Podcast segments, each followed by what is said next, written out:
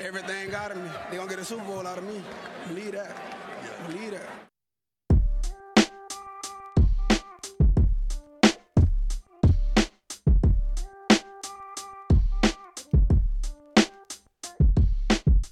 Willkommen zu Talk Like a Raven, dem Podcast rund um die Baltimore Ravens.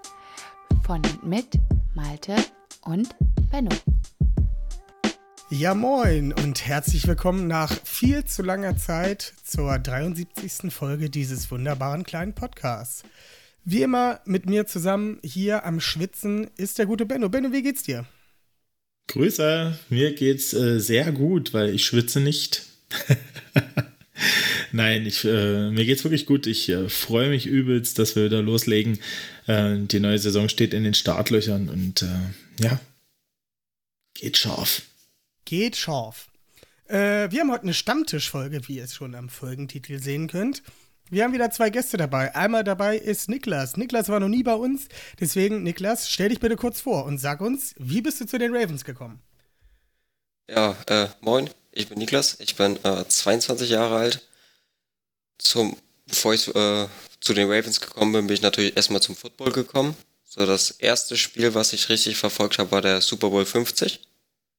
Das äh, war, glaube ich, Broncos gegen Panthers. Und dann, ähm, ja, hat mich diese Sportart immer mehr und mehr begeistert und ich war so, ja, jetzt musst du dir wirklich so ein Lieblingsteam aussuchen und dann wirklich durchgegangen. Und bei den Ravens bin ich dann hängen geblieben. Da habe ich gemerkt, bei den Spielen, ich finde das geiler, ich fühle da mehr mit. Die äh, Art, wie die Ravens Football spielen oder wofür sie bekannt sind, äh, harte Defense, aber auch viel Laufspielzug und nicht nur passen, was ja auch ungewöhnlich in der heutigen NFL ist.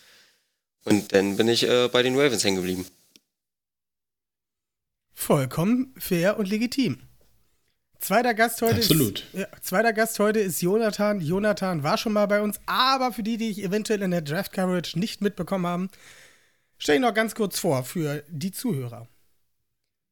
Ja, hallo erstmal. Äh, ja, mein Name ist Jonathan. Ich bin 33 Jahre alt. Ähm, ja, die Football verfolge ich jetzt seit ungefähr 15 Jahren, würde ich sagen, und bin so seit 13 Jahren bei den Ravens am Start.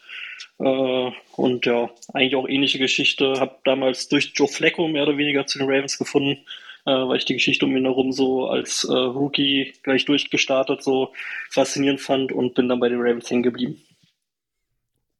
Auch absolut fair. Äh, verlieren wir nicht viel Zeit, dann starten wir direkt mal ins erste Segment. Die Ravens News.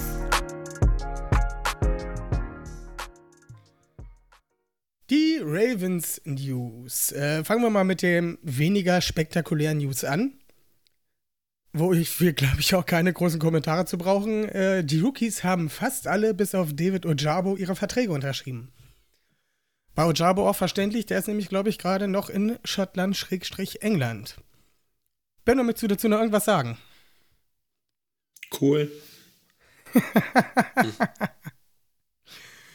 Ja, ich glaube, das müssen wir nicht groß drüber äh, sprechen, aber kommen wir zur nächsten Sache. Wir hatten Mandatory Minicamps und hatten da auch so ein paar Standouts. Wie zum Beispiel ein Kyle Hamilton, dem schon nachgesagt wird, dass er sehr weit ist, sehr gute Spiele hat, sehr instinktiv, wie alles vor, vor dem Draft schon 50.000 Mal durchgekaut wurde. Aber dies hat er jetzt wohl auch in den Minicamps und in den Rookie-Minicamps auch nochmal unter Beweis gestellt. Jo, das kann er. Und hat sogar, glaube ich, schon, ähm, zumindest im Rookie-Minicamp, äh, den Green Dot getragen, oder, Benno? War das nicht so? Ja, habe ich auch gehört, ähm, dass er da ab und zu ähm, ein paar Trainingseinheiten hatte, wo er den Green Dot hatte. Und ähm, wurde auch gesagt, dass er halt die Defense relativ schnell auffasst und ja, wie gesagt, wie du schon gesagt hast, ist ein sau intelligenter Spieler und ähm, nichts anderes erwartet. Ganz genau. Ansonsten, äh, mir persönlich noch aufgefallen ist Demarius Williams, der Viertrunden-Pick Cornerback, der wohl im Slot spielen wird. Fällt halt fast mehr dadurch auf, dass er, ähm, ja, eher der lautere Typ ist, der vokale Typ. Ähm, hat auch eine schöne Interception gefangen. Im Mandatory Minicamp hat man auch schon auf sämtlichen Social Media Plattformen gesehen. Aber der scheint sich ziemlich in den Vordergrund zu spielen. Mal gucken, ob er das auch in der Saison schafft. Äh, Niklas, hast du äh, dich ein bisschen mit Demarius Williams beschäftigt? Ähm, tatsächlich äh, nicht so viel. Gerade bei unseren ganzen Viertrunden-Picks, die wir hatten, da ist, äh, finde ich, da kann schnell mal einer untergehen. Aber ich finde spannend, gerade, also wir haben ja schon eine sehr gute Corner-Gruppe, aber Slot ist da eher noch schwächer, finde ich, auch wenn Humphrey auch immer in den Slot gezogen werden kann. Und es ist diese Breite auf Corner über gibt uns so viele Möglichkeiten und wenn sich da der nächste äh, in den Vordergrund spielt und das muss ja auch viel am Coaching liegen, weil die Ravens haben ja nun mal immer gute Corner. Also seitdem ich Football verfolge, ist es so. Absolut fair, absolut fair. Ansonsten ist mir noch ein sehr likely, ebenfalls vier Runden Tight End, ähm, ist da positiv aufgefallen, dass er schon ja, eine leichte Chemie mit Lamar Jackson aufgebaut hat, hat ein paar gute Catches gezeigt, aber es ist natürlich auch wie immer wird da immer viel, ist ein bisschen viel Augenwischerei, sagen wir mal, was äh, das ganze Social Media an, angeht. Äh, Jonathan, hast du dir sehr likely angesehen? Ja, na, ich kenne ja schon äh, aus der Draft-Folge, äh, der Draft-Vorbereitung. Deswegen hast du ihn ähm, bekommen. Genau, richtig. Ist auf jeden Fall ein interessanter Spieler, äh, alten, äh, aber alten quasi ein reiner äh, Passcatcher. Also ich glaube, im Blocking kann man da nicht allzu viel erwarten. Ähm, ja, aber ich bin auf jeden Fall ganz positiv gestimmt. Äh, ich könnte könnt mir bei ihm auch gut vorstellen, dass man ihn vielleicht irgendwann auch in einem anderen Spiel so wirklich auf Receiver zieht oder wenn man mit drei Tight Ends spielt, äh, dass er da, also wird auf jeden Fall seine Snaps kommen, denke ich. Da bin ich mir recht sicher. Nicht nur du, nicht nur du. Ansonsten, wenn du mich interessiert, brennend, wie du Lamar Jacksons Oberkörper so findest. Der sieht nämlich ein bisschen anders aus in dieser Offseason. Ja, durchaus. Ähm, Lamar Jackson kam dann zum, zu den OTAs.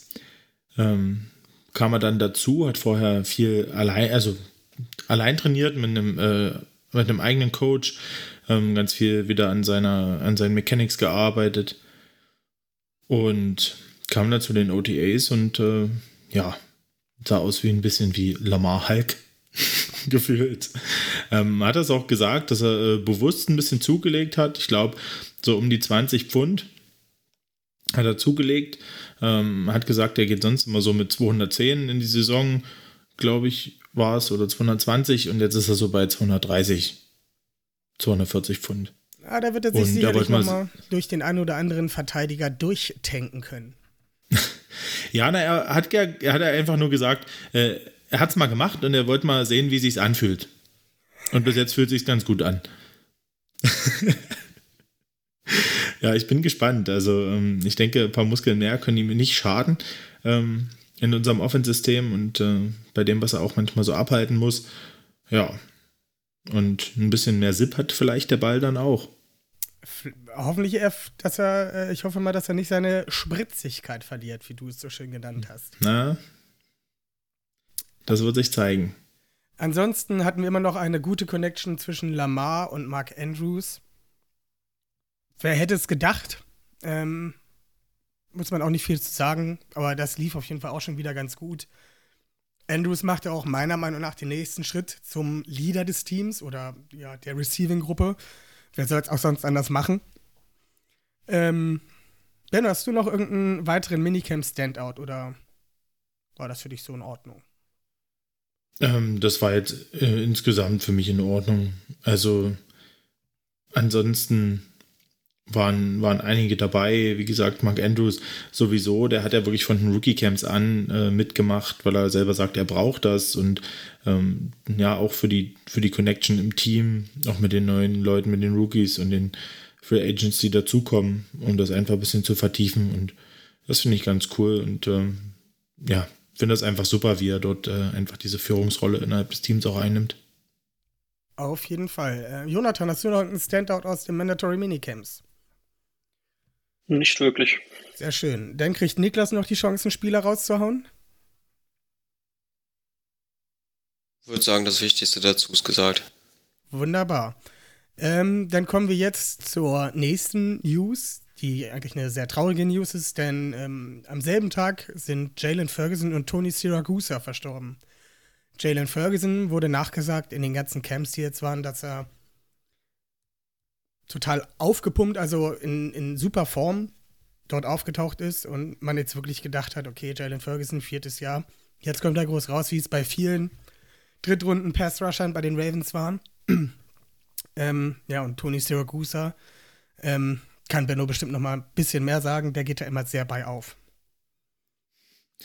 Ja, Tony Siragusa war einfach eine der Figuren der Ravens, ähm, hat früher auch bei den, bei den Colts gespielt, eine ganze Zeit lang, bevor dann die Ravens ähm, gegründet wurden oder die Browns umgezogen sind äh, nach Baltimore und ähm, ihn dann, glaube ich, 1997 verpflichtet haben. Und dort war einfach ein Führungsspieler in der Defense, war ein Defense-Tackle, der gegen den Lauf absolut äh, stark war, der auch teilweise seine Pass-Rush-Ansätze hatte und der auch in dieser grandiosen Defense, die ähm, 2001 den Super Bowl geholt hat, oder 2000, 2000 den Super Bowl geholt hat, ähm, war halt ein absoluter Eckpfeiler. Und ja, der hatte auch immer einen Schalk im Nacken, war immer, hatte immer einen blöden Spruch auf den Lippen und, und hat einfach das Leben genossen, war eine frohe Natur. Und ähm, ich denke, einige werden ihn auch noch kennen als Sideline-Reporter beim NFL Network. Ähm, ja, viel zu früh. War auch, glaube ich, erst äh, 55 oder so. Das ist kein Alter. Ja, schade. Möge in Frieden ruhen wirklich sehr, sehr schade. Zwei große oder eine sehr große Persönlichkeit und Jalen Ferguson alias Zack Daddy, der auch in seiner Gemeinde sehr viel ähm, gemacht hat. Ich kann mich noch daran erinnern, als er gedraftet wurde, ist er erst nicht ans Telefon gegangen, weil er gerade, der kommt aus New, New Orleans und da war wieder irgendein ein Hurricane, hat er wieder gewütet und er hat halt Menschen geholfen, die ja. halt in Not waren und ist deswegen beim Draft nicht ans Telefon gegangen. Also kurz vor knapp ähm, hat er dann sozusagen, ist er noch rangegangen und hat mitbekommen, dass er gedraftet wurde. Also, das ist menschlich auf jeden Fall was ganz, was, was ganz, ganz Großes und ähm, ja, sehr schade um diese beiden Personen, diese zwei Spieler. Ja. Ähm, ja, schade eigentlich, dass wir äh, noch so was Trauriges berichten müssen und nicht nur gute Sachen haben. Eigentlich hätte ich jetzt noch eine News, die würde ich aber gerne ins nächste Segment schieben. Von daher geht's los.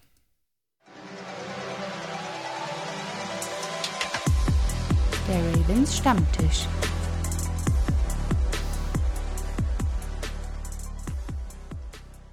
Ich glaube, ich muss den Jingle mal kürzen, der geht doch echt lange. Aber so häufig benutzen wir den ja auch nicht. Ähm, und zwar geht halt die erste Frage, die wir heute durchgehen, ist, ähm, was sagt ihr zu den letzten Free Agent Verpflichtungen? Und wie zufrieden seid ihr mit dem Draft? Und um euch das nochmal ein bisschen wieder ins Gedächtnis zu rücken, Free Agents, die wir zuletzt verpflichtet haben, sind Mike Davis, Running Back, ehemals Falcons, Brent Urban, Defensive Tackle, ähm, ehemals Cowboys, Kyle Fuller, Cornerback, ehemals Broncos und altbekannt Justin Houston, Outside Linebacker Edge, ehemals und wieder Ravens. Ähm, Jonathan, wie zufrieden bist du mit diesen Verpflichtungen in der Free Agency? Ja, also prinzipiell bin ich erstmal äh, ganz zufrieden mit den Verpflichtungen, muss ich sagen.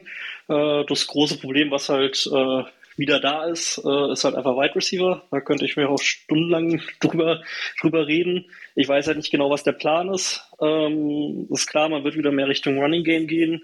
Äh, das ist offensichtlich auch durch den Draft mit den Tight Ends. Ähm, ja, aber ich hätte die Offense lieber ein bisschen flexibler gesehen und hätte dort äh, gerne noch einen anderen Wide Receiver gesehen, außer dass man jetzt quasi äh, auf Bateman angewiesen ist. Wenn der irgendwie wegfahren sollte die Saison, dann hat man wirklich ein großes Problem.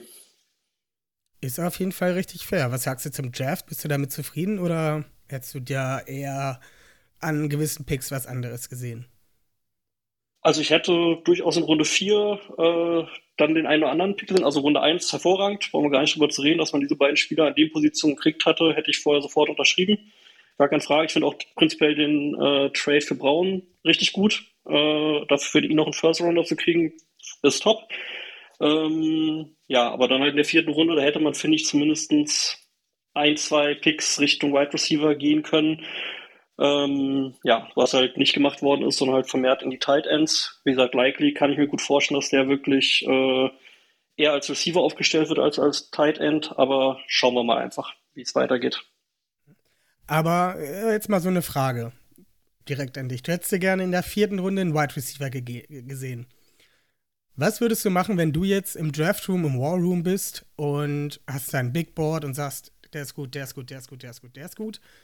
Und in der vierten Runde hast du die Wahl zwischen einem, haben wir da alles gedraftet in der vierten Runde, äh, einem Isaiah Likely, der guter Passcatcher ist, der gut in dein System passt und äh, höchstwahrscheinlich auch abliefern wird. Oder du sagst halt, okay, ich nehme jetzt äh, Calvin Austin, der war da glaube ich auch noch auf dem Board. Ich nehme Calvin Austin. Der gefällt mir nicht so gut, weil der nicht so in mein System passt, aber ich brauche jetzt unbedingt noch einen Wide right Receiver. Wen würdest du denn eher nehmen? Der, der in mein ähm, System passt oder der nicht in dein System passt?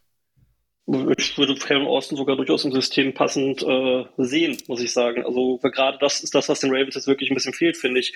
Die Tiefe, äh, dass man halt mal Spieler hat, wie es ein Brown war, der halt auch mal das Feld ein bisschen in die Länge strecken kann. Äh, das fehlt halt einfach, finde ich. Äh, deswegen hätte ich zum Beispiel Austin super gefunden. Fand ich einen super spannenden Receiver. Ähm, aber wie gesagt, da steckt halt ein äh, Plan hinter. Man hat sich halt jetzt äh, in der Offense entschieden, den äh, Schritt weiter zu gehen, den, diesen Weg halt weiterzugehen. Äh, und äh, wenn man halt an Greg Roman festhält, dann halt auch komplett. Und man hat sich halt jetzt gesagt, man geht dieses Jahr noch mit ihm, was ich persönlich nicht gemacht hätte, das steht ja wieder auf dem anderen Blatt. Und dann hat man sich halt jetzt komplett an ihn ausgerichtet und er wird jetzt an dem Erfolg hoffentlich gemessen dann auch. Da bin ich mir ziemlich sicher, dass das so sein wird. ähm, Mike Davis, Running Back. Wir haben ja einen ziemlich gefüllten Running Back Room. Sprich, wir haben einen Gus Edwards, der von Verletzung zurückkommt. Wir haben einen J.K. Dobbins, der von Verletzung zurückkommt. Wir haben einen Tyler Beatty in der sechsten Runde, der bei vielen Leuten ganz, ganz weit oben bei den Running Backs auf dem Board war. Und wir haben noch einen Justice Hill und wir haben noch ein paar undrafted Free Agents aus dem letzten Jahr. Äh, Niklas, was denkst du, die Mike Davis-Verpflichtung, macht die für dich Sinn? Oder denkst du dir, es ist einfach verschwendetes Geld, verschwendete Ressourcen?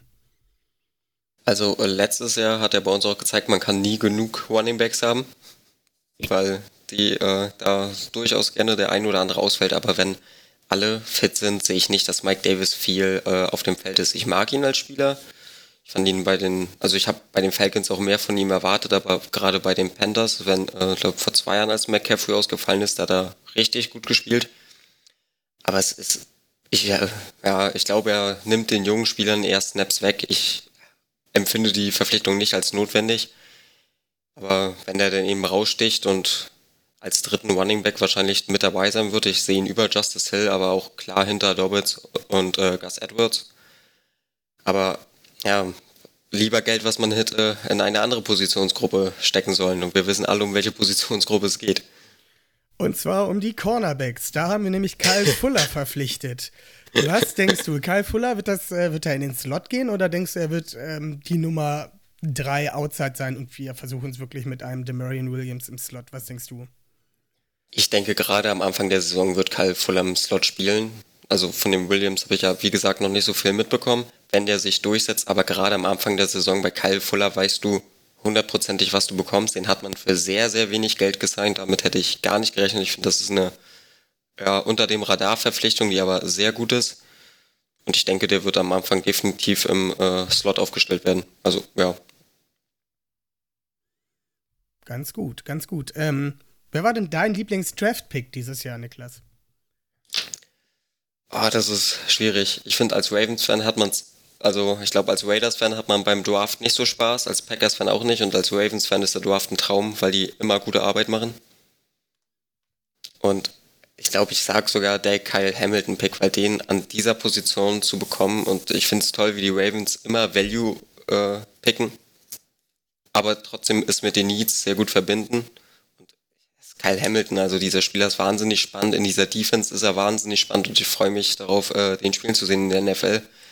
Ob er den äh, Erwartungen gerecht wird, ich denke ja. Ich denke, wir können richtig viel Spaß mit dem haben vom ersten Spiel an. Und das ist ein Top-Pick. Wow, also auf jeden Fall gut. Hättest du auch lieber in der vierten Runde einen Wide Receiver gesehen oder sagst du, oh, Jordan, also, Jordan Stout war schon wichtig? Ich, ich wollte ich es gerade sagen. Es ist ein Panther, also überhaupt Kicker-Panther durften, kann man sich ja drüber streiten und dann in Runde 4.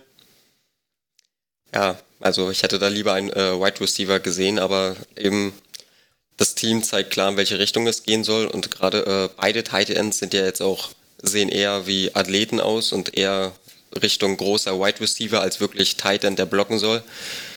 Darum, ich würde da gar nicht so, ja, wir haben uns auf Wide Receiver nicht verstärkt, aber dafür intensiver Tight End und die werden auch ihre Bälle fangen.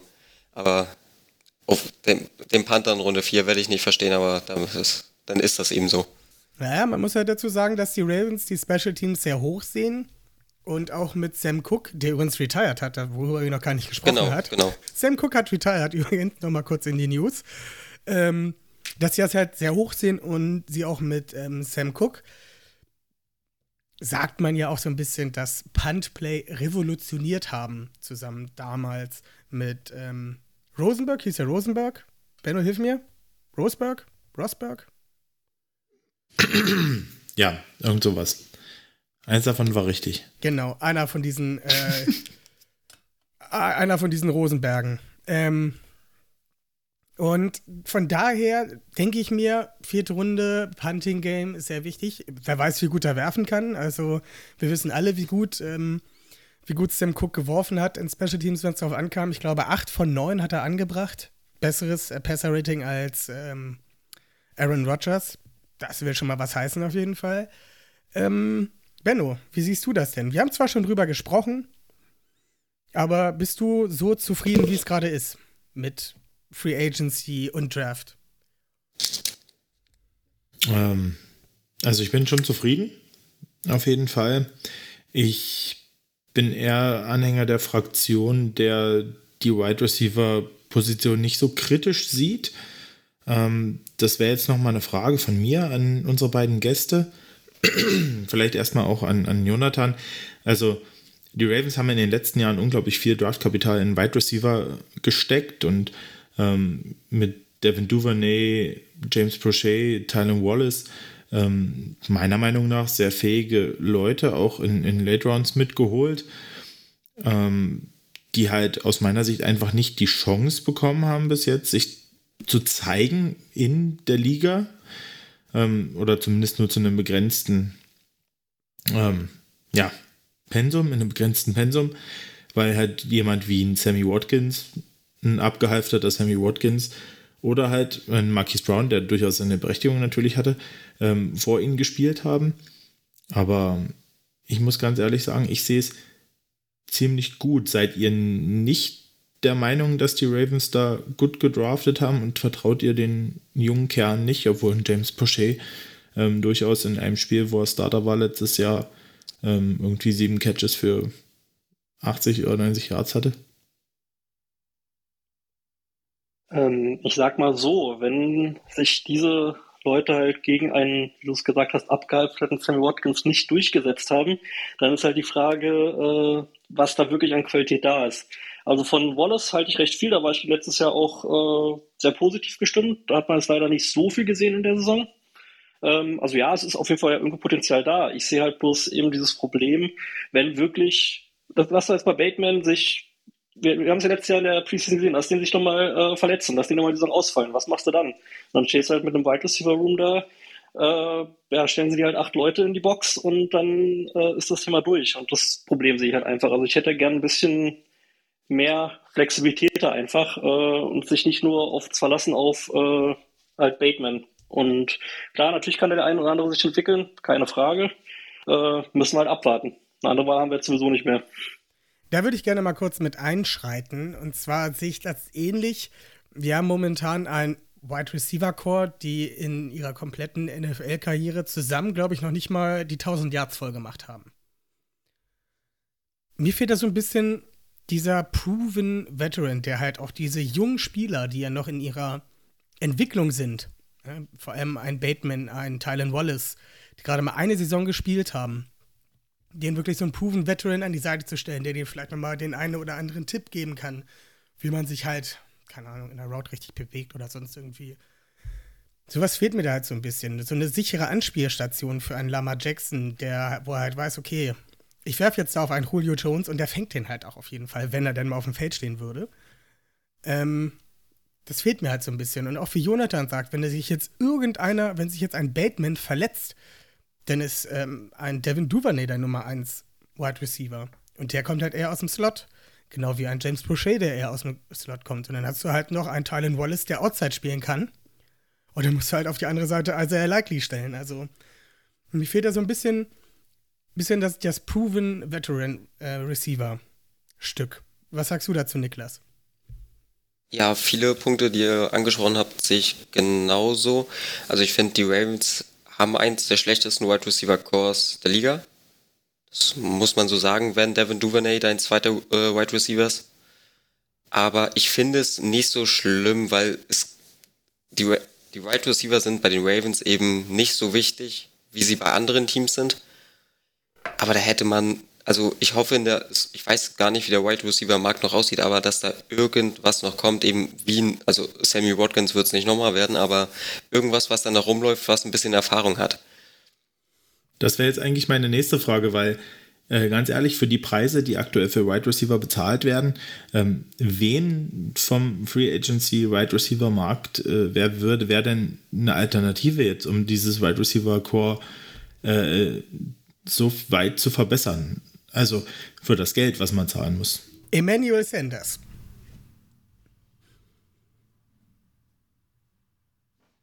Beispiel. Aha. Ja, wäre vielleicht eine Option. Aber ich glaube, selbst so eine Verpflichtung würde den äh, Wide Receiver Core jetzt nicht irgendwie in die Wolken heben, dass wir Top 10 Wide Receiver Core haben, aber zumindest ein bisschen mehr Sicherheit. Also ich sehe schon wieder viele Pässe auf Andrews in Triple Coverage, weil es trotzdem die beste Option von Lamar ist. Absolut fair. Ich meine, Emmanuel Sanders ist auch nicht mehr der Emmanuel Sanders, der vor fünf Jahren war. Gar keine Frage. Aber ja. du hast halt irgendwie nochmal einen Wide Receiver, der dir 300, 400 Yards in der Saison fangen kann, den du halt auch außen aufstellen kannst und auch anwerfen kannst. Und du hast halt wieder ein bisschen mehr Tiefe drin. Auch Proven Tiefe. Mhm. Und für den zahlst du dann 5 Millionen im Jahr. Und dafür hast du einen Wide Receiver, wo du der Meinung bist, den hast du letztes Jahr in der vierten Runde oder vorletztes Jahr in der dritten gedraftet von dem hast du schon im Trainingcamp so und so viel gesehen äh, und denkst, der macht dir die 400 Yards bestimmt auch. Dafür musst du aber auch auf dem Feld stehen. Da brauchst du aber trotzdem ein bisschen mehr Tiefe in, in deinem äh, Wide Receiver Core, finde ich. Und vielleicht ist ja auch Emmanuel Sanders und sagt sich halt wie Justin Houston, oh, ich will unbedingt für die Ravens spielen. Ist schon immer mein Traum gewesen. Ich mache das mal fürs Veteran Minimum, weil den sonst halt keiner mehr haben will. Tja, dann ist die Frage, musst du das jetzt machen? Nö. Aber ja. Kannst es halt noch während der Preseason machen, wenn sich, keine Ahnung, James Prochet verletzt hat oder was wir natürlich alle nicht hoffen. Aber momentan hast du halt ja. nur vier Wide Receiver, die letztes Jahr auch schon in deinem Kader waren. Ja. Das, das ist fair, ohne Frage, aber. Das ist nicht viel. Hm. Aber genau zu dem das Thema, genau zu dem Thema habe ich nachher noch eine richtig, eine richtig schöne, richtig schöne Sache. Aber da kommen wir ganz zum Schluss mhm. nochmal zu. Da, da, werdet ihr alle Augen machen, werdet ihr. Augen. Das siehst du gar nicht, was wir machen. Aber ich, ich, ich spüre es, ich spüre es auf jeden Fall. Benno, schließ das Thema mal ab. Ähm, zu Thema Frage Nummer 1. Benno? Ja. Schließ das ja. mal ab. Schließ das mal ab. Ja, ich schließe hiermit das Thema ab. Sehr schön. Das Problem ist, wenn ich. Das Problem ist, wenn ich mir jetzt die, die zweite äh, Frage angucke. Haben wir sie schon beantwortet? Die zweite Frage wäre gewesen, welche Positionsgruppe ist momentan eurer Meinung nach die schlechteste und warum? Haben wir, haben wir abgekaut? Drehen wir das mal um. Was ist denn eurer Meinung nach die zweitschlechteste Positionsgruppe und warum? Jonathan. Boah, das ist eine gute Frage. Ich finde sonst den Kader eigentlich äh, gut ausgeglichen. Also, äh, ich muss gerade überlegen, eigentlich, nö, fällt mir jetzt erstmal so spontan nichts ein. Ich finde eigentlich, sonst hat man eine sehr gute Tiefe eigentlich überall drin. Äh, auch auf den Positionen, wo es vielleicht letztes Jahr da ein bisschen enger war, wie zum Beispiel Cornerback, finde ich, ist man jetzt auch ganz gut aufgestellt. Ähm, ja, also ansonsten bin ich eigentlich mit dem Kader äh, sehr zufrieden. Das gibt wieder sehr viel Diskussionsstoff. Niklas, hast du vielleicht eine zweite Positionsgruppe, die dir nicht gefällt? Ich hätte eine. Also, du hast die Frage erstmal sehr clever gestellt, weil jeder, äh, die Antwort sind immer die Wide Receiver bei uns und weiter denkt man da nicht drüber nach. Und jetzt, Ja, also sonst äh, schließe ich mich äh, definitiv Jonathan an. Sonst ist unser Kader top, breit aufgestellt. Aber sonst am schwächsten, ich glaube, das sind die Linebacker. Oh, da hat er's. Er hat's. Ding, ding, ding, ding, ding. Weil Patrick Queen, ehemaliger First-Round-Pick, der hat seine Plays, aber da, da erhofft man sich, glaube ich, auch noch deutlich mehr. Und der kommt jetzt ins dritte, vierte Jahr? Ins dritte. Das dritte. Ins dritte. Da muss ein Schritt kommen und der ist ja, unser Dreh- und Angelpunkt da auf Linebacker. Und der größte Patrick Queen-Fan bin ich bis jetzt noch nicht geworden. Da schließe ich mich an. Ähm, was mich da persönlich noch so, also Patrick Queen, egal wo, äh, war es Highschool, war es äh, College, ist er überall im dritten Jahr durchgestartet. Gönnen wir ihm das mal, dass er auch dieses Jahr vollkommen durchstartet und man sagt, oh ja, er fühlt sich viel sicherer momentan und alles, das Spiel ist langsamer geworden. Patrick Queen sehe ich gar nicht so als das große Problem. Josh Bynes ist wieder im Kader, hat letztes Jahr eine richtig gute Saison gespielt, ist aber auch mittlerweile ziemlich alt geworden. Und ob der wieder dieses hohe Niveau hinkriegt, weiß ich nicht. Dahinter ist dann halt ein äh, Malik Harrison, der letztes Jahr wenig gespielt hat nach seiner Schussverletzung, aber auch davor nicht wirklich überzeugt hat. Und dann kommt äh, schon ein Christian Welch. Welch, wir wissen immer noch nicht, wie er mit Nachnamen heißt. Äh, so wenig wird von ihm gesprochen, der bisher auch eher nur in Special Teams zur Geltung gekommen ist. Der wird vielleicht ein bisschen Chris Board beerben. Und ich muss auch sagen, ich war ja vorher immer nie ein großer Chris Board-Fan, bis zum letzten Jahr. Da hat er mir wirklich gut gefallen als Passverteidiger. Und ja, dann haben wir noch einen Diego Faggot, der jetzt neu dazugekommen ist, den sie irgendwie anpreisen. Ich habe keine Ahnung warum. Vielleicht gibt es dann noch einen Free Agent, aber das steht halt auch nur in den Sternen. Deswegen würde mich mal interessieren, was Benno zu der Sache sagt. Also, ja, ein Linebacker auf jeden Fall. Ich würde es aber sowohl auf die Inside-Linebacker als auch auf die ähm, Stand-Up Outside Linebacker, Schrägstrich Pass Rusher, ausweiten, weil auf dem Papier alle gesund ist das keine Schwachstelle. Aktuell mit äh, Bowser und Ojabo, wo quasi die Rückkehr ein bisschen offen ist und wie das äh, passiert, finde ich, haben wir auf Edge wieder eigentlich keine, naja, ja, kein überragende Pass Rush. Also Owe, da hoffen wir viel drauf, natürlich. Ich hoffe auch, dass der noch einen Schritt macht und ähm, vielleicht diese Nummer 1 Pass Rusher Rolle übernehmen kann, reinwächst. Justin Houston, solide. Dalen Hayes muss ich zeigen. Hatte letztes Jahr wenig Spielzeit, war viel verletzt. Ähm, ja, und dahinter kommt dann irgendwie Vince Beagle und ich weiß gar nicht, irgendjemanden haben sie noch geholt gehabt. Das ist, ähm, ja, nichts wahnsinnig äh, Prominentes. Also ich finde sowohl die Inside-Linebacker, was ihr schon gut beschrieben habt, ähm, als auch die, ähm, die Edge-Verteidiger sind äh, so nach den Wide Receivern, wenn man das so sagen will, muss man noch so sagen. Also ich vertraue denen halt, ne? sehe sie trotzdem aber auch als unprovenste, das war wieder ein Wort, ähm, Positionsgruppe, aber danach kommt bei mir tatsächlich die Linebacker ähm, auf allen Ebenen. Ja, wie, wie, du schon sagtest, auf dem Papier liest sich das alles ganz schön und gut, aber auch da fehlt halt wirklich die Tiefe. Ne? Da darf sich niemand verletzen. Ne? Vince Beagle, nie gesehen, nie gehört. War schon bei zig äh, anderen Mannschaften. Es gibt ja auch wieder ein paar äh, undrafted Rookies. Ich glaube sogar einer von Florida. Den äh, sollte Benno gut kennen. Ja, von Florida? Ist doch deine Mannschaft. Ich weiß, Florida Gators. mhm. Äh, ja, da haben sich sogar einige ähm, Free Agents von geholt, glaube ich. Ist auch egal. Ähm, das wird auf jeden Fall eine spannende Sache. Ähm, nächste Frage. Benno, erwartest du noch Moves vor der Saison, dass da noch irgendwo was kommt? Und wenn ja, wo wird da noch gemoved? Ähm, vor der Saison. Schwierig. Also bewusst denke ich, wenn sich noch was auftun sollte Richtung Wide Receiver, könnte ich mir noch was vorstellen, dass äh, Eric de Costa da noch was dran macht. ansonsten denke ich, wenn sich niemand verletzt, wird da nichts mehr passieren. Vielleicht nur ein Running Back? Nö. Glaube ich nicht.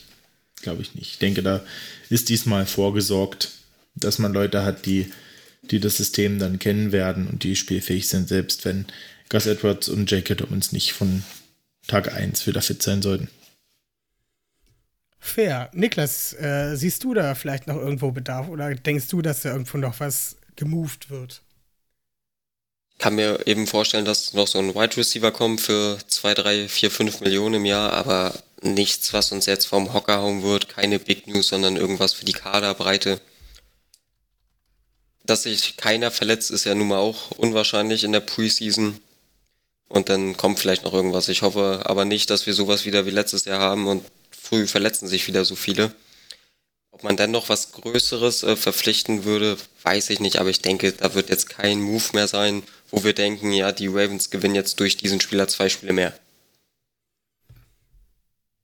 Ja, Jonathan, du abschließend dazu. Ja, ich kann mich da eigentlich nur anschließen. Also ich erwarte jetzt auch keinen riesigen Move mehr, aber so zum Ende der Camps, wenn es dann zu den Cuts geht, da kann es dann manchmal schon noch passieren, dass man da irgendwo die Möglichkeit kriegt, dann irgendeinen Spieler für einen sechs oder siebten Runden-Pick äh, abzustauben, der sonst gecuttet werden würde. Äh, vielleicht ergibt sich da nochmal irgendwas, sei es Richtung Wide Receiver, sei es Richtung Linebacker. Muss man mal schauen. Äh, aber wie gesagt, große, große Moves erwarte ich auch nicht mehr. Dann gehen wir mal in die andere Richtung. Mir ist nämlich gerade noch mal eine spontane Frage eingefallen. Ähm, Jonathan, wer ist auf dem Hot Seat? Muss irgendein bekannter Spieler, der eventuell letztes Jahr im Kader stand und ein bisschen Leistung getragen hat, diese, diese Offseason oder Anfang der Saison noch gehen? Schwierige Frage. Also sehe ich jetzt erstmal eigentlich keinen großartig prominenten Spieler, wo ich sage, der ist jetzt wirklich äh, auf der Kante, muss ich sagen. Ähm, ja. Höchstens vielleicht auf Tight End, dass man da vielleicht, dass da noch was bei Nick Boyle passiert, aber der, der hat das auch nicht die größte Rolle gehabt. Äh, ja, nee, ich glaube ehrlich gesagt nicht, dass da irgendwie ein großartiger Move von irgendwem passiert. Äh, das wäre schon passiert, wenn da irgendwas äh, in der Planung. Also glaube ich eher nicht. Ich schiele da auf eine ganz besondere Positionsgruppe. Und zwar ist das die O-Line, die ziemlich, ja, wirklich stark besetzt ist. Mit mehreren fähigen Leuten auf Tackle, auf Guard, weniger auf Center, aber äh, rechte, linke Seite, Tackle, Guard haben wir da ziemlich viele. Wenn ich da zum Beispiel an einen ähm, Kevin Seidler denke, der, denke ich mal, zu 99 Prozent auf der rechten Seite gesetzt ist. Da haben wir auf der linken Seite haben wir noch einen Ben Powers, wir haben einen, ähm, wie heißt der denn nochmal? Ähm, ben, Cleveland Ben Cleveland. und Tyree Phillips. Haben wir sozusagen drei Leute, die um die gleiche Position buhlen. Und dazu haben wir halt noch die Allzweckwaffe in der O-Line.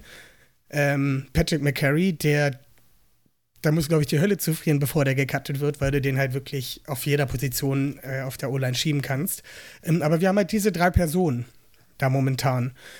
Genauso eigentlich auch auf Tackle, wo wir ähm, auf der linken Seite einen hoffentlich fitten Ronnie Stanley haben. Wir haben einen Morgan Moses, wir haben einen äh, Jawan James und wir haben jetzt Daniel Falele gedraftet. Das sind ziemlich, ziemlich viele Spieler und auch viele Spieler, bis auf einen Falele oder einen ähm, Jawan James, die in den letzten Jahren immer gezeigt haben, dass sie auf der Position spielen können. Ich meine, unsere Left Guard-Position ist nicht unbedingt die beste, aber auch da gibt es halt ähm, Spieler, die ja eventuell einen Cut zum Opfer fallen werden, weil wir halt einfach nicht so viele Spieler mit in die Saison nehmen können. Äh, Niklas, wie siehst du das? Ich finde, O-Line ist eine Position, wo man immer breit aufgestellt sein sollte, dass dann nicht, äh, wenn einer ausfällt, sofort äh, ein großes Problem ist. Und ich mag das eigentlich auch sehr, dass wenn eben ein Guard ausfällt, dann rutscht der nächste eben rein. Ich glaube, ob die all kann sein, dass als einer von denen nicht den Kader schafft, aber ich glaube, die werden alle den Kader scha schaffen. Also, was ich überlegt habe, ob man noch eine Person, ob noch ein Spieler getradet werden würde, also, äh, zu deiner Frage. Und da habe ich an Markus Peters gedacht. Gerade wenn jetzt noch so ein Corner ein bisschen äh, ja im Trainingscamp was zeigt, weil Peters ist natürlich ist ein Top-Mann. Ich bin ein großer Fan von ihm, auch wie er spielt.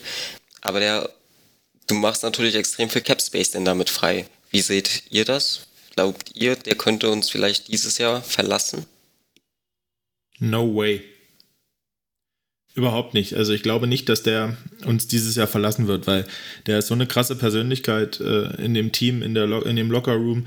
Der hat letztes Jahr, selbst als er nicht aktiv auf dem Feld war, so viel dazu beigetragen, ähm, ja, dieses Backfield zumindest irgendwie mit zusammenzuhalten.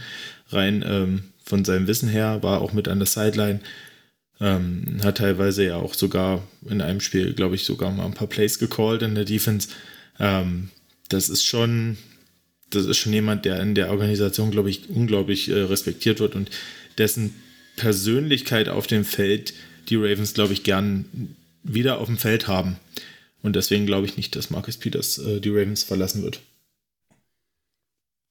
Ja, Jonathan, was sagst du? Marcus Peters, ja um, oder ähm, nein? Ich glaube auch nicht, dass er getradet wird. Also Vertrag läuft halt aus sagen wir es mal so. Äh, ich kann es mir ehrlich gesagt nicht vorstellen, dass er getradet wird. Äh, da müsste schon ein sehr, sehr gutes Angebot kommen. Ich glaube, damit die Ravens darüber nachdenken. Äh, und es wird nach seiner Verletzung wahrscheinlich nicht kommen. Äh, insofern gehe ich davon aus, dass er mit ihm äh, in die Saison geht und dann nach der Saison schaut, wie es da weitergeht. Also kann ich mir nicht vorstellen, dass er getradet wird. Ja. Und Benno, wie, siehst, wie stehst du zur O-Line? Werden wir alle davon mitnehmen oder wird da einer gehen müssen? Ähm, ich glaube, für alle wird kein Platz im Kader sein. Also wenn wir, wenn wir gucken, wer aktuell im Kader dort steht, das sind, sind so viele Leute, du kannst, so viele kannst du nicht mitnehmen. Wir brauchen ja viel mehr Platz für alle Titans, ne? Wenn wir jetzt mit Titans spielen. Nein, also jetzt, ähm, jetzt mal ganz ehrlich gesagt, ähm, ich glaube nicht, dass wir alle mitnehmen. Ich denke schon, dass gerade auf dieser, auf der Guard-Position, also mit vier, ja, weiß ich nicht, mit vier Guards so in, das könnte vielleicht hinhauen, aber gerade bei den Tackles, puh, mal gucken. Ich weiß nicht, ob, ob so ein Jawan James unbedingt dann den, den Kader schaffen wird. Weiß ich nicht. Wird sich zeigen. Der hat lange nicht gespielt, äh, wenig trainiert. Das wird sich zeigen, ob der wieder an das Level an, anknüpfen kann. Ne? Das wird interessant. Aber alle genannten, für alle genannten ist, glaube ich, gar nicht, weiß ich gar nicht, ob genug Platz im Kader ist. Naja, das wäre dann schon gefühlt ein Fünftel des kompletten Kaders, ne, der nur in O-Line geht. Ähm, das würde nicht mal reichen. Das Fünftel. Ja. ja. Ja, auf jeden Fall eine spannende ja. Sache. Aber ich, ich rieche da schon den ersten Viertrunden-Pick für äh, Tyree Phillips oder Ben Powers. Aber nochmal, weil ich gerade das Roster auf, aufhabe, ja, natürlich auch mein Fehler, dass ich es vorhin noch nicht aufhatte, weil du vorhin von Cam-Standouts äh, geredet hast und äh, wo wir auch bei der Wide Receiver-Position äh, wären. Ich habe das, äh, ich glaube, in unserer letzten, vorletzten Folge schon gesagt. Ich denke, äh, so, ein, so, eine Wildcard, die ähm, das Roster machen könnte, gerade auf der Receiver-Position, ist äh, für mich Slate Bolden, der Receiver von Alabama äh, ein Slot-Guy und der hat im Camp auch richtig geglänzt und auf den bin ich richtig gespannt, auf den freue ich mich übelst. Ja, Slot-Leute brauchen wir auf jeden Fall, da haben wir fast keinen. Darum geht's nicht, aber Devin Duvernay kann aus meiner Sicht auch außen spielen. Okay. Und das ist auch jemand, der mit seinem Speed auch tief ziehen kann.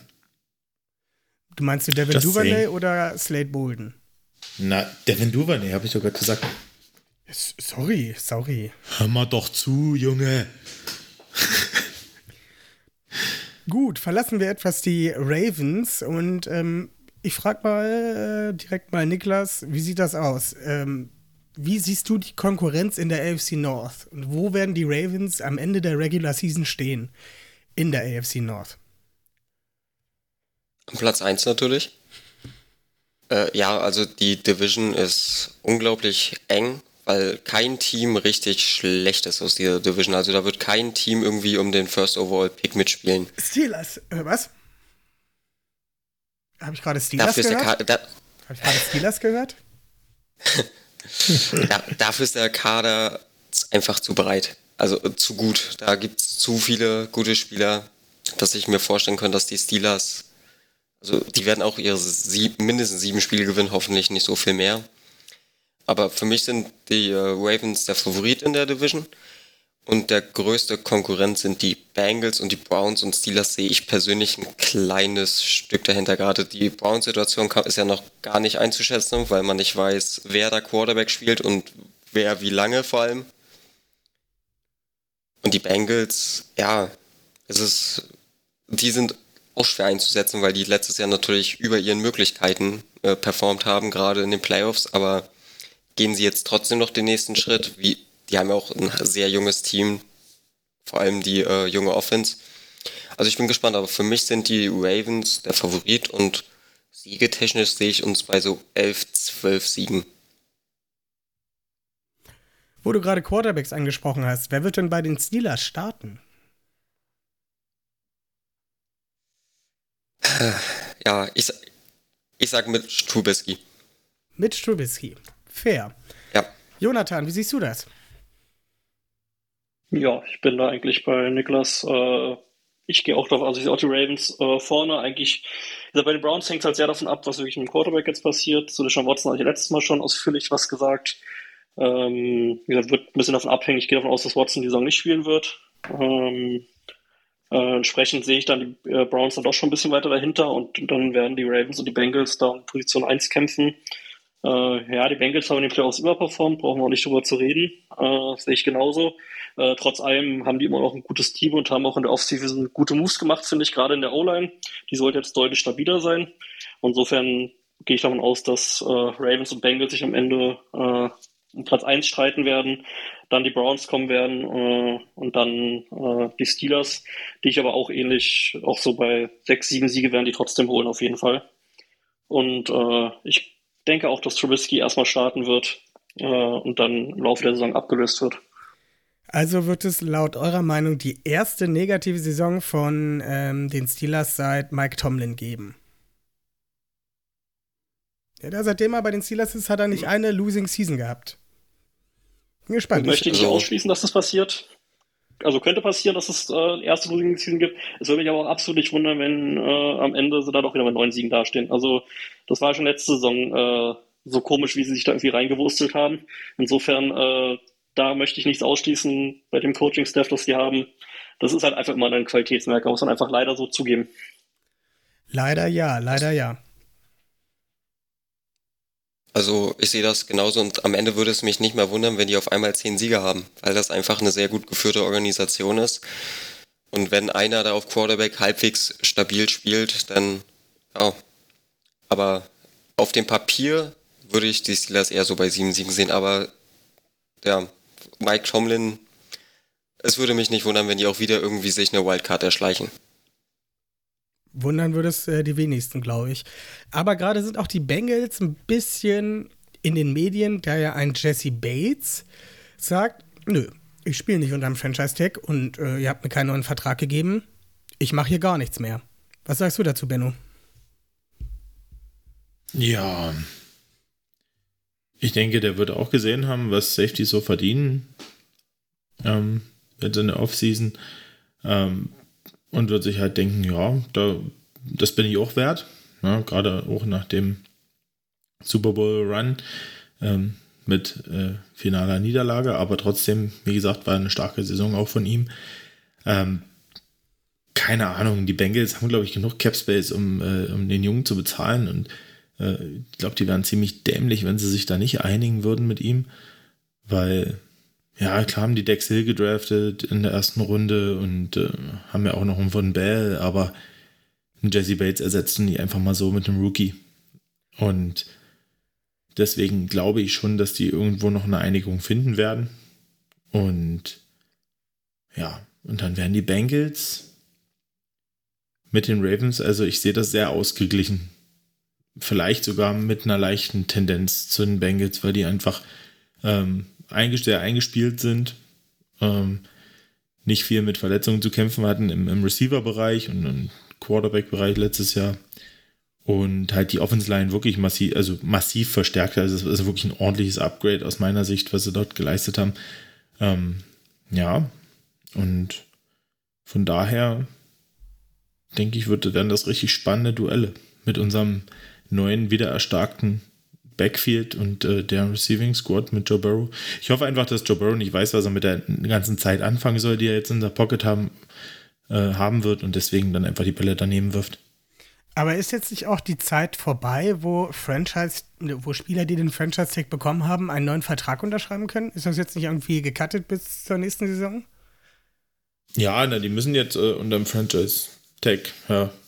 Aber sie können ihm ja trotzdem ab nächsten, fürs nächste Jahr einen ordentlichen Vertrag anbieten und dann spielt er vielleicht dieses Jahr drunter und dann. Hm, hm, hm. Werden wir sehen. Wir werden es sehen, wir werden es sehen. Spannend auf jeden Fall. Ähm, Jonathan, wie ist so dein Gefühl für die nächste Saison? Also ich persönlich bin immer so einer, vor jeder Saison, vor den letzten, die jetzt so waren, stehe ich jedes Mal davor und denke mir so, oh, wird das reichen? Reicht das wirklich, um Super Bowl Run hinzulegen, um die Playoffs zu erreichen, um genug Spieler zu gewinnen? Ich bin ja immer sehr, sehr ja, uneinig mit mir selber. Wie siehst du das, Jonathan? Hast du ein gutes Gefühl, wenn du jetzt auf die kommende Saison blickst und sagst, ja, das wird wieder wie die Regular Season 2019, wir gehen hier mit 15 und 2 aus der Saison raus, haben den First Seed. Ähm, wie, ist so, wie, wie, ist, wie ist dein Gefühl dabei? Also ich wünschte, mein Gefühl wäre ein bisschen positiver, aber ich muss ehrlich sagen, solange Greg Roman Offense Coordinator ist, äh, fehlt mir einfach mittlerweile das Vertrauen. Äh, er hat genug Chancen bekommen. Äh, die letzten Jahre waren da schon echt gerade offensiv ja nicht, nicht so dolle. Äh, und ja, wie gesagt, man hat sich halt dazu entschieden, mit ihm nochmal äh, in die Saison zu gehen und ihm nochmal alles an die Hand zu geben, was er haben möchte, scheinbar. Ähm, ich bin gespannt, ob es funktioniert. Äh, aber das möchte ich halt erstmal auf dem äh, Feld sehen, dass man es wieder schafft, äh, mit so einer Art Offense äh, wirklich Erfolg zu haben. Und äh, ja, wie gesagt, also ich bin, ich würde es mir wünschen und viel, viel im Kader gefällt mir auch sehr, sehr gut. Äh, aber ich traue einfach der Offense um Greg Roman in dem Punkt nicht. und es hat mehr was mit Greg Roman zu tun, als dass es mit den Spielern zu tun hat, muss ich ehrlicherweise sagen. Ja, ähm, was man Greg Roman halt zugutehalten muss, dass er ausgenommen letztes Jahr bei dieser verfluchten Saison, sagen wir mal, hat er einfach in den Jahren davor, in 2019 und 20, wo er halt Offense Coordinator war, eine der besten Offenses der, der Liga auf die Beine gestellt. Ne? Also die waren immer Top 5 ähm, letztes Jahr. War verletzungsverseucht. Die letzten fünf Spiele musste er mit Tyler Huntley als Quarterback auskommen, der das nicht schlecht gemacht hat, aber Tyler Huntley ist einfach kein kein Lamar Jackson. Ähm, ja, wie gesagt, das muss man erstmal hinkriegen, ähm, über zwei Saisons so eine stabile Offense halt zu haben. Und das hat Greg Roman schon ganz gut gemacht. Ähm, Niklas, wie siehst du die kommende Saison? Also ich denke, in der AFC gibt es definitiv, definitiv Teams, die über uns sind. Vor allem die Bills. Das, das wirkt wie ein, also der Bills Roster ist ja unfassbar gut aufgestellt. Also von 15-2 sehe ich uns jetzt nicht, aber von der Qualität unseres Rosters, denke ich, kommen wir definitiv in die Playoffs. Ob eben als Division-Sieger oder mit einer Wildcard. Und in den Playoffs ist alles möglich. Das haben die Bengals letztes Jahr gezeigt und sobald du da drin bist, und da sehe ich uns, dann ist alles möglich. Aber vom Super Bowl-Sieg zu planen ist sowieso immer schwierig. Aber auf jeden Fall, dass wir glaube ich, viel Spaß haben werden, eine gute Ravens Offense wiederzusehen und eine sehr spannende Defense, die, glaube ich, auch sehr viel Spaß machen wird. Und dass wir in die Playoffs einziehen werden. Also das denke ich schon. Und in den Playoffs, du hast ja auch gerade schon die äh, 19er Saison angesprochen, wo Regular Season wir alle, alle Konkurrenten geschlagen haben und dann fliegt die erste Runde Playoffs aus. Ja, man steckt halt einfach oft nicht drin. Ne? Am Ende musst du halt, wie die Bengals, sage ich jetzt mal so salopp, äh, Glück haben. Und es muss sich halt vieles fügen, dass du am Ende halt gut dastehst. Benno, wie ist dein Gefühl? Ach, mein Gefühl ist eigentlich ziemlich gut, weil Lamar ist fit, Lamar hat Bock, äh, Football zu spielen und Lamar trägt diese Offense und ähm, bei aller Kritik an und allen Fehlern, die Greg Roman sicher auch, auch macht, äh, teilweise bin ich trotzdem nicht abgeneigt, äh, ihm die Chance zu geben, seine Offense umzusetzen, seine Ideen umzusetzen, ähm, weil ganz ehrlich, die Offense hat uns die letzten sechs Spiele letztes Jahr nicht verloren. Ähm, was wir noch an Punkten gemacht haben mit dem Personal, was auf dem Feld stand, das war schon abartig gut, äh, gegen was für Teams wir da auch gespielt haben. Und ähm, deswegen, ich bin da eher nicht so dieser Greg Roman, ähm, ja, Greg Roman raus Fraktion angehörig, sondern ich möchte ihn nochmal sehen mit einem fitten Team und seiner Vision an Offense. Und ich glaube, dass die Ravens Offense viele Leute überraschen wird in der Saison. Und auch viele Defense-Koordinator, die vielleicht denken, oh, die haben wir gar keinen, wo sie hinwerfen können, outside. Hm, werden wir sehen. Auf jeden Fall äh, eine spannende Sache. Und wir sind heute unfassbar schnell. Also normalerweise sind wir bei äh, Stammtischfolgen immer viel weiter fortgeschritten und ich bin schon fast mit meinen Fragen durch. Ich bin sozusagen jetzt schon am Ende angekommen. Ben, hast du noch eine Frage? Ähm, jetzt auf Anhieb noch nicht, nee. Vielleicht fällt mir noch was ein, dann melde ich mich nochmal. Ja, dann, wenn wir schon wieder beim, beim Abschlussthema sind. Ähm, Jonathan, genau, willst du noch bei der Verabschiedung. Genau. Jonathan, willst du noch was sagen ähm, zur Offseason? Äh, nö, ich wollte noch mal ganz kurz an das Greg Roman-Thema anschließen, sozusagen. Ja, äh, also ich stimme zu, dass Greg Roman auf jeden Fall, äh, ich meine, es hat ja funktioniert, was er gemacht hat, gar keine Frage. Das, was mir immer, immer gefehlt hat, war wirklich so dieser Plan B, Plan C, wenn Plan A nicht aufgeht. Das hat mir immer bei ihm gefehlt, auch in der guten Saison. Deswegen ist man dann ja auch in der ersten Playoff-Runde äh, rausgeflogen. Äh, und immer wieder dann, wenn sich die Teams wirklich darauf einstellen, wie die Ravens spielen, wenn sie so die Saison Zeit haben, rauszufinden, was die Ravens machen, dann entwickeln sie Ideen, wie sie das stoppen können. Äh, und dann fehlt mir oftmals so dieser Plan B. Äh, und das ist auch einer der Punkte, warum ich ja bei diesen Wide Receivern da immer so ein bisschen skeptisch bin, weil gerade dann bräuchte man jemanden, der dann auch mal diese 1 gegen 1 Duelle gewinnt, wo man sagen kann, okay, da kann ich den Ball äh, dann immer noch mal hinwerfen oder dann geht man vom äh, Laufspiel mal ein bisschen weg, um das Feld wieder zu öffnen äh, für das Run-Game. Und das fehlt mir halt einfach bei ihm. Äh, und das ist halt mein größter Kritikpunkt. Ich lasse mich aber gerne vom Gegenteil überraschen äh, und bin gespannt auf die Saison. Auf jeden Fall. Ähm, Niklas, möchtest du noch äh, was zur Offseason sagen? Ähm, zur Offseason nicht, aber wir haben ja gerade schon über die Division gesprochen und die Bengals und ich würde euch was fragen, Stichwort Super Bowl Hangover. Glaubt ihr, dass, also seht ihr das kommen bei den Bengals oder seht ihr das als Möglichkeit? Weil wir haben das schon bei anderen Teams gesehen. Vor allem, ich habe da immer als erstes die Panthers mit Cam Newton im Kopf. Auf einmal lief im nächsten Jahr nichts mehr. Seht ihr sowas äh, kommen bei den Bengals? Also ich persönlich sehe da eigentlich mehr das Gegenteil, wie Benno schon gesagt hat. Die haben in der Offseason echt gute Moves gemacht. Die Offense war bis auf die Offensive Line super. Sie haben einen ähm, CJ Usoma mit einem ähm, Hayden, Hayden Hurst. Hurst Hayden ersetzt. Hurst, ja. Mit Mein, lass, mir doch mal, Hayden Hurst. lass mir doch mal zwei Sekunden nachdenken. Mit Hayden Hurst ersetzt, was ich persönlich für ein Upgrade halte. Ähm, Hi. Defense haben sie auch Geld investiert. Ähm, allein die Moves letztes Jahr schon in die D-Line waren super. Ich glaube ehrlich gesagt, dass sie dieses Jahr noch mehr angreifen werden. Aber Benno, ich möchte dir da nichts vorwegnehmen. Also, ich glaube, die Bengals werden schon ähm, merken, dass das nicht mehr alles so easy laufen wird mit dem Passspiel. Ähm, weil natürlich, ne, du hast, spielst eine Offense in einem Jahr und Defense-Koordinatoren haben eine ganze Offseason-Zeit, sich darüber Gedanken zu machen, was sie gegen deine Offense dann auch tun werden. Die Frage ist halt, wer hat das Personal, diese Offense zu stoppen? Das haben, glaube ich, nicht so viele äh, Teams in der Defense, so rein von der, von der individuellen Qualität, ne? für die Coverage dieser Receiver. Ähm, ich bin sehr gespannt, ähm, ob die Bengals da noch ein bisschen mehr Elemente einbauen, weil es ja dann doch auch dort manchmal recht eindimensional war. Und äh, ich denke, da wird auch ein Jamar Chase schon vielleicht nicht mehr ganz so locker seine Yards machen, aber die werden trotzdem productive sein.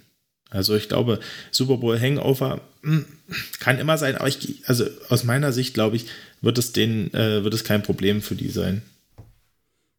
Jonathan, was denkst du? Ich sehe das eigentlich äh, genauso wie ihr. Also dazu ist das Team einfach auch noch zu jung, zu hungrig, äh, haben gute Moves in der Offseason gemacht. Äh, ja, vielleicht braucht man ein bisschen, um reinzukommen, weil man dann wieder merkt, okay, jetzt sind wir doch nicht mehr in den Playoffs, sondern sind wieder in der harten Regular Season.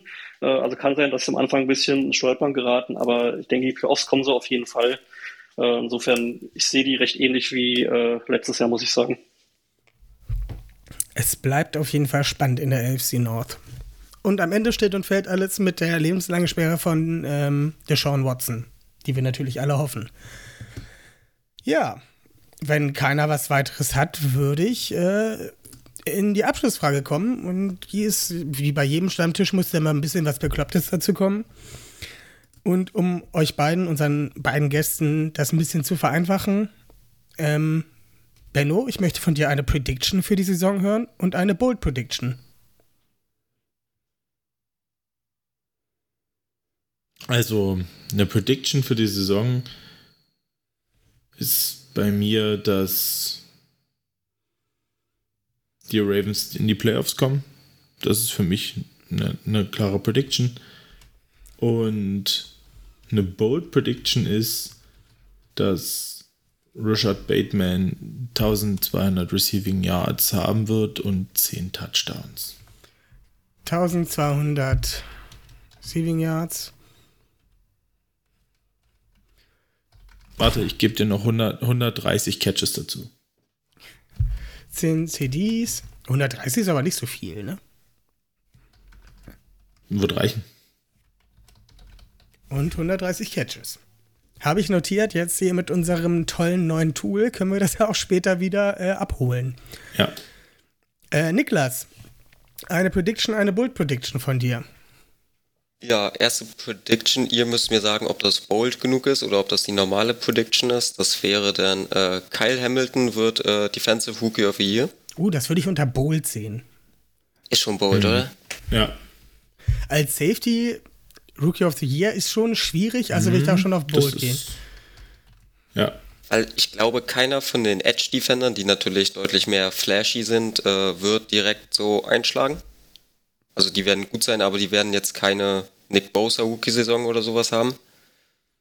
Und ich glaube, daran werden die gemessen und ich kann mir vorstellen, dass Kyle Hamilton äh, einige Picks haben wird oder krasse flashy Plays, auch Tackles for Loss, wenn er mal nach vorne geschickt wird, hoffe ich, weil man muss diesen Spieler viel rumschieben, um ihn voll auszunutzen. Und ich glaube, die breite Masse wird dann eben viel das sehen, dass dann, ja, also ich kann es mir vorstellen, ich würde mein Geld wahrscheinlich nicht darauf setzen, aber es kann passieren. Na, gib mir noch mal eine Pickzahl.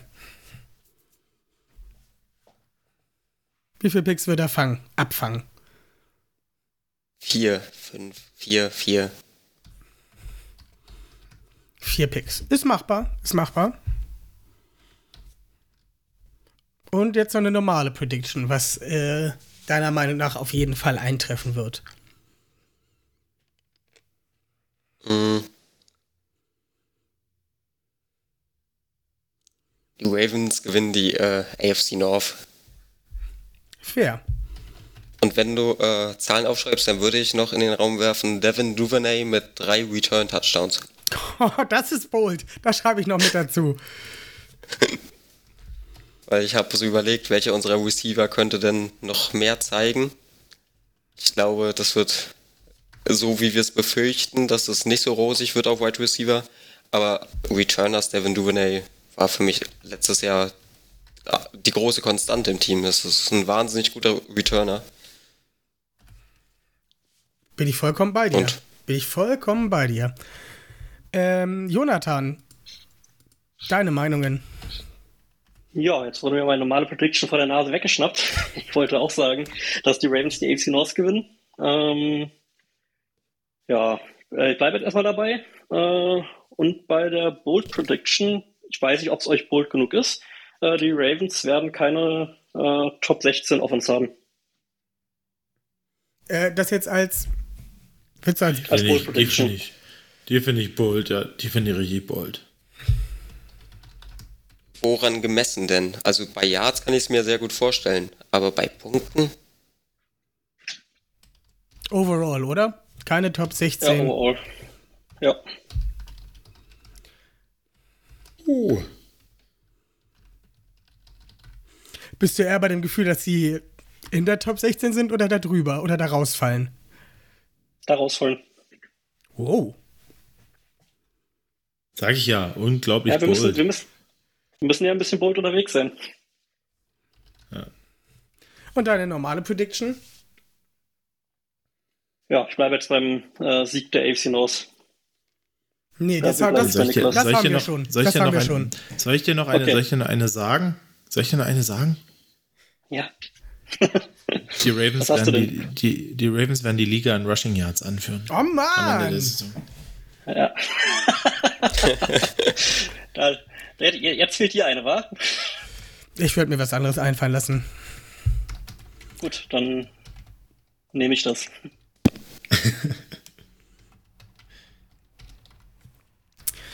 So, normale Prediction. Ähm, oh nee, das ist schon. Oh, ich hätte so viele bolde Sachen, aber ich habe mir, mir hängt schon seit Wochen eine Sache drin, dass ich die auf jeden Fall zum Schluss machen äh, muss. Ähm.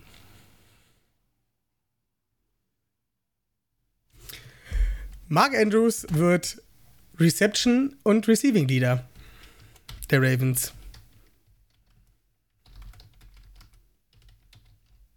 Das ist jetzt die nicht bold. Das ist die nicht bolde. ja. Und die Bolde, die hängt mir schon seit Wochen. Und die ist super bold und da muss auch ziemlich viel zusammenfallen, dass das funktioniert. Aber ich finde die geil und die, äh, die Idee finde ich schon richtig super. Und zwar zur Trade Deadline. Woche 7, Woche 8 werden die Seahawks mit 1 und 6 stehen. Die Saison ist verloren. Quarterback ist kacke, Defense bringt nichts. Jetzt heißt es, so viel aus der Kacke rausholen, wie noch geht. Und da EDC ein Fuchs ist, wird er einfach mal für einen Fünftrunden-Pick und einen Viertrunden-Pick Jahr, im Jahr darauf, egal, irgendwie sowas, wird er, ähm, Entschuldigung, jetzt habe ich den Namen vergessen. Ah, DK Metcalf. Nein, um Gottes Willen. Wird Tyler Lockett für einen Fünft- und Viertrunden-Pick für die Ravens verpflichten, um wieder dieses tiefe Element zu bekommen. Das finde ich sehr spannend, weil ich bin jetzt fest von DK Metcalf ausgegangen. Nee, der wird viel zu teuer. Das, also, Das ja. Der, aber will, der, Teil, will, der will ja nächstes Jahr will er Geld sehen und da will der halt Supermoney sehen, dass halt Lamar Jackson bekommt. ja. Aber Lockett, ich bin von dem Spieler großer Fan. Er hat mir schon mal in meiner Fantasy-Liga viel gebracht. Aber, und das ist genau der Spielertyp, der auf Wide Receiver fehlt, ja. Der dieses tiefe Element reinbringt. Ist das eine geile Bold Prediction oder nicht? Benno, auf deine Meinung bin ich besonders gespannt. ja, das ist eine ziemlich geile Bold Prediction, muss ich sagen. Hängt mir schon pass seit auf, ich gebe dir Kopf. jetzt. Mir, mir ist gerade noch eine, eine, eine, eine, noch eine richtig bolde Prediction eingefallen. Jetzt wirst du ja aber verrückt. Pass auf, Slate Bolden macht 400 Receiving Yards und drei Touchdowns. Das ist nämlich die boldenste Prediction. Ich wusste, dass sowas kommt.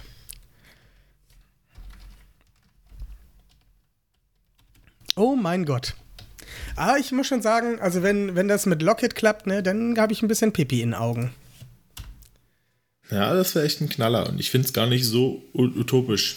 Ja, eben, weil die Seahawks sich Ja. momentan noch so groß sehen und zur Trade Deadline werden sie einfach merken, oh, Quarterback ist kacke, der findet Lockett nicht.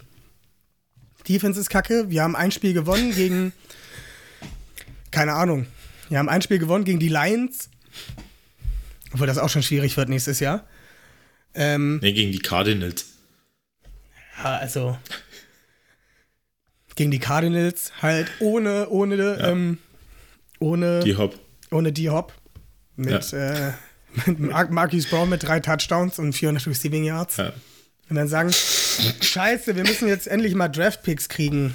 Und dann werden sie einfach mal Tyler, Tyler Lockett für einen Apfel und ein Ei an die Ravens abgeben. Weil die Ravens sagen, oh, Run-Game klappt richtig gut, aber wir kriegen noch, haben noch keinen richtigen Field-Stretcher bei uns. Lockett fehlt uns noch. Und dann BAM! Haben wir auf jeden Fall die Top 16 Overall Offense geknackt. Naja, dann logget mal ein. Dann ja. Ja, ganz wild jetzt davon. Ja, und damit sind wir eigentlich auch schon durch mit dem Stammtisch. Heute relativ kurz, aber gibt halt unseren Hörern auch wieder ein bisschen die Chance, sich wieder einzuhören und nicht gleich erschlagen zu werden.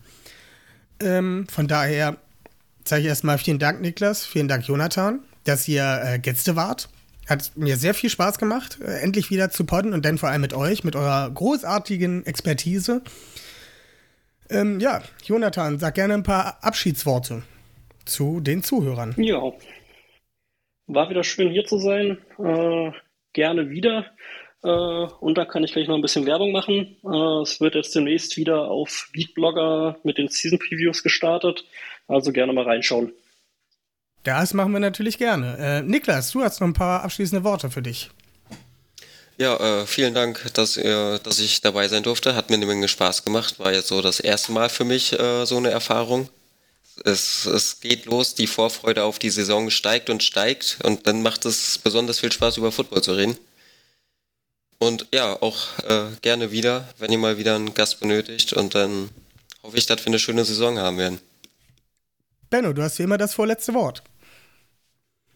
Ja, vielen Dank auch nochmal von mir an euch beide, dass ihr euch die Zeit genommen habt, um mit uns in die Saison zu starten. Ähm, ansonsten hoffe ich, euch hat die Folge gefallen und ihr seid dann auch nächstes Mal wieder am Start. Ansonsten erstmal noch eine schöne Restwoche. Und ja, melden wir uns das nächste Mal wieder, wenn das Training Camp startet. Wupp, wupp, wupp, wupp. Von daher folgt uns auf allen möglichen Kanälen. Äh, wenn ihr Bock habt mitzumachen, schreibt uns gerne auf allen Kanälen an, die es so gibt. Unter Linktree findet ihr die alle. Ansonsten, ja, viel Spaß beim Training Camp. Genießt das Wetter. In Hamburg ist es sehr heiß. Und wir hören uns nächste Woche wieder. Tschüss. Tschüssing.